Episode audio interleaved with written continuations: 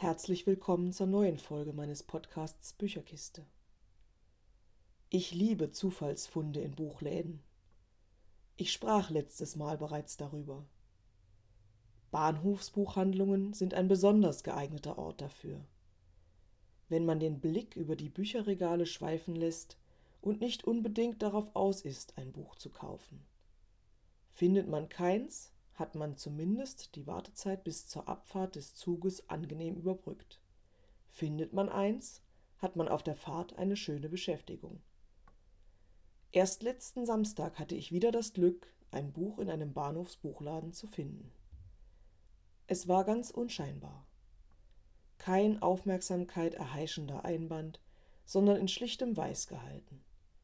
Nur vier Zeilen Text in einer schnörkellosen Schriftart darauf. Autor, Titel, Untertitel und Verlag. Erling Kagge Stille. Ein Wegweiser. Insel. Das Buch stand am Rand einer Regalreihe. Hätte es zwischen anderen Büchern gestanden, wäre es mir vermutlich nicht aufgefallen. Aber ihr erinnert euch sicher daran, was ich beim letzten Mal über Fügung gesagt habe. Auch dieses Mal drängte sich mir das Gefühl auf, als sollte es so sein, dass ich just zu dieser Zeit dieses Buch finden sollte. Es geht darin um drei Fragen.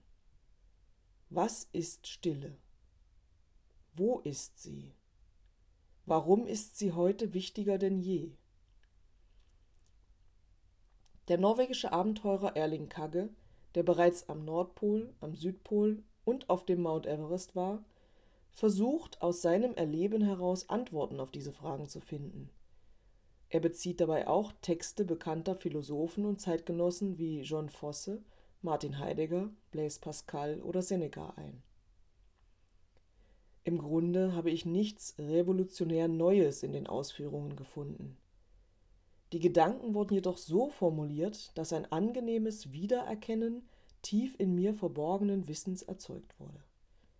Die Lektüre spendete mir Trost in dieser zerfaserten Zeit.